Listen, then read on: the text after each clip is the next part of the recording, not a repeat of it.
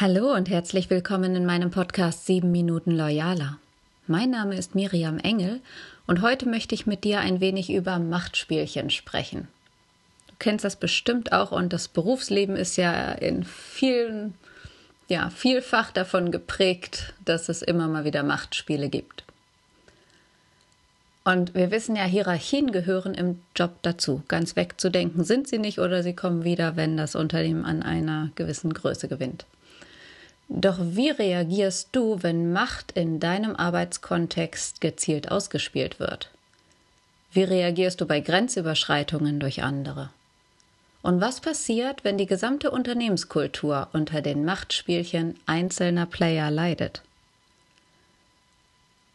Typische Situationen für Machtausübung entstehen häufig in Druckmomenten, wenn Termine eingehalten werden müssen, wenn für bestimmte Deadlines auch mal mehr Arbeit angesagt ist, und wenn persönliche Bedürfnisse hinter die Unternehmensziele rücken müssen.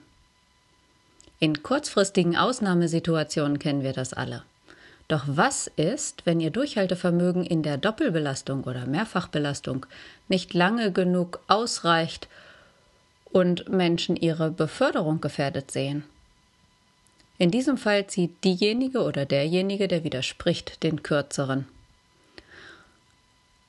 Und blieben sie in einem solchen Fall folgsam, stellten sie ihre eigenen Interessen dauerhaft hinten an.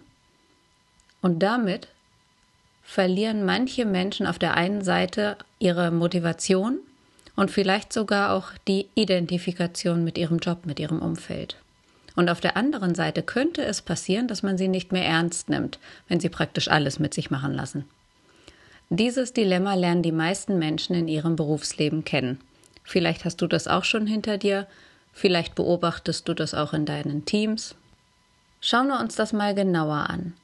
Drohungen, also Machtspiele im Sinne von ich stelle meine Macht jetzt mal besonders heraus und bedrohe jemanden. Ja, Drohungen bedeuten viel weniger Energieaufwand als lästige Diskussion.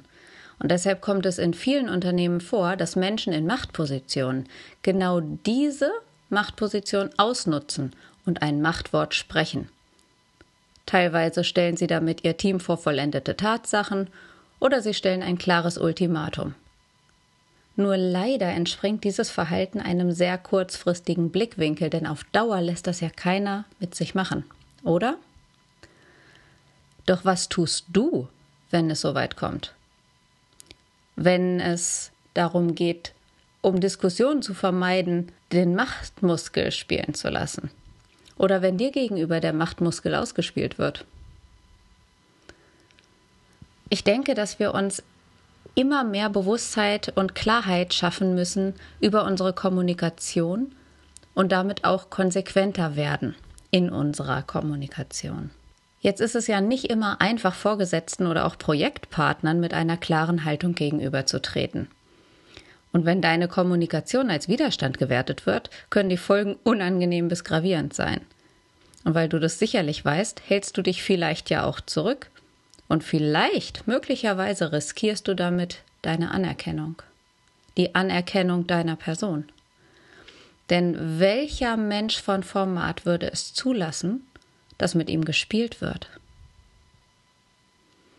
Und aus diesem Grund ist es wertvoll, erst einmal bei sich selbst anzusetzen, beim Faktor Angst. Was bewirken deine Befürchtungen vor der Bewertung deiner Vorgesetzten oder auch vor der Bewertung deiner Mitarbeitenden? Gibt es Fälle, die in dir Angst auslösen? Vor Arbeitsplatzverlust oder vielleicht auch vor Diskriminierung? Was ich damit sagen will, dass wichtig ist, dass du dir überlegst, bis zu welchem Punkt du bereit bist, deine Zeit und dein Wissen zu investieren und wo deine Grenzen liegen. Wenn du ein Commitment mit dir selbst schließt, wo deine Grenze liegt, dann kannst du viel souveräner auf die Mehrbelastung reagieren, Vorgesetzten und Teamkollegen oder auch Mitarbeitenden konsequenter auftreten. Und du signalisierst dann, dass du grundsätzlich im Sinne des Ganzen bereit bist, mehr zu leisten und gleichzeitig zeigst du, dass du dich nicht ausnutzen lässt. Und mit dieser Haltung bekennst du dich zur Aufgabe bzw. zum Team, ohne die Augenhöhe zu verlieren. Nur für den Fall, dass sich bei dir im Team oder auch in deinem anderen beruflichen Umfeld Machtspiele häufen, habe ich dir ein paar Empfehlungen mitgebracht, um dich klar und konsequent abzugrenzen. Wenn es sich in deiner Umgebung oder dir gegenüber ausgespielt um ein Machtspiel handelt, dann benenne es. Benenne das Machtspiel, zum Beispiel indem du sagst, ich empfinde es als Drohung, wenn sie mir Ultimaten stellen oder setzen. Deshalb bin ich dafür, dass wir uns auf sachlicher Ebene begegnen und die einzelnen Punkte besprechen. So kannst du das benennen und dem Drohgebärenden so ein bisschen die Schwere nehmen. Und es ist wichtig, konsequent zu bleiben. Sollte dir gedroht werden, neutralisiere den Angriff, indem du eine differenzierte Aussage triffst. Zum Beispiel, ich schätze meine Arbeit sehr, doch sollte die Belastung zum Dauerbrenner werden, würde ich. Hm, Punkt, Punkt, Punkt. Gut ist es auch, wenn du grundsätzlich Kompromissbereitschaft zeigst. Schlage einen Mittelweg vor. Zum Beispiel, indem du sagst, ich sehe eine konstruktive Lösung darin, vorerst unter der Woche länger zu arbeiten, dafür möchte ich die Wochenenden frei behalten. Viele Menschen reagieren auch etwas gnädiger, wenn du ihnen die Folgen aufzeigst, die ihr negatives Verhalten in dir auslösen und bewirken. Teile also ruhig mit, welche Konsequenzen es für deine Arbeit hat und was es emotional bei dir auslöst. Du könntest zum Beispiel sagen, ich kann meine Arbeit nicht konzentriert erledigen, wenn ich mehrfach täglich mit neuen Aufgaben konfrontiert werde. Und du kannst konstruktiv sein, indem du zu jedem Zeitpunkt versuchst, das Gespräch auf eine konstruktive Ebene zu bringen und mit sachlichen Argumenten versuchst, gemeinsam einen Kompromiss zu finden.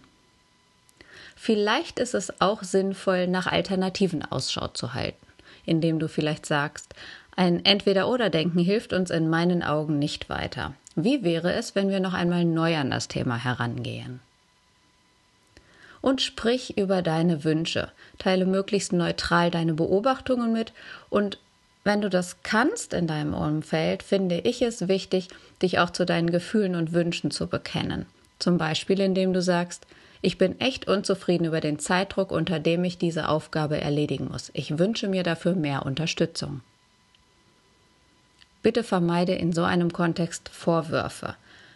Botschaften wie Sie werden unsachlich bauen die Barriere nur noch höher auf. In der Ich-Form zu sprechen vereinfacht den Gesprächsverlauf und gleichzeitig wirkst du glaubwürdiger. Meine letzte Empfehlung ist auch offene Fragen zu stellen. Zum Beispiel indem du fragst, wie sieht Ihrer Meinung nach ein guter Kompromiss aus? Oder welche Regeln gelten hier? Damit signalisierst du ehrliches Interesse an einer einvernehmlichen Lösung. Ein paar Machtspiele kann man auf diese acht, neun Weisen, die ich dir gerade vorgeschlagen habe, entkräften. Für den Fall, dass das nicht so sein sollte, gibt es natürlich noch andere Herangehensweisen, die wir im Einzelfall gerne besprechen können. Also wenn du in einer solchen Situation bist, komm gerne auf mich zu, wenn du einen neutralen externen Ansprechpartner haben willst. Und gern können wir auch mit verschiedenen Methoden deinen Part an der Sache auflösen, sodass du ganz konstruktiv und lösungsorientiert deinen Arbeitsmenschen und Projektpartnern gegenübertreten kannst. Ich hoffe, dass ich dir ein paar Impulse mitgegeben habe. Nimm nur den einen mit, indem du Machtspiele benennst, wenn sie dir begegnen Deck sie auf, sodass sie für alle Menschen ein Stück weit entkräftet werden.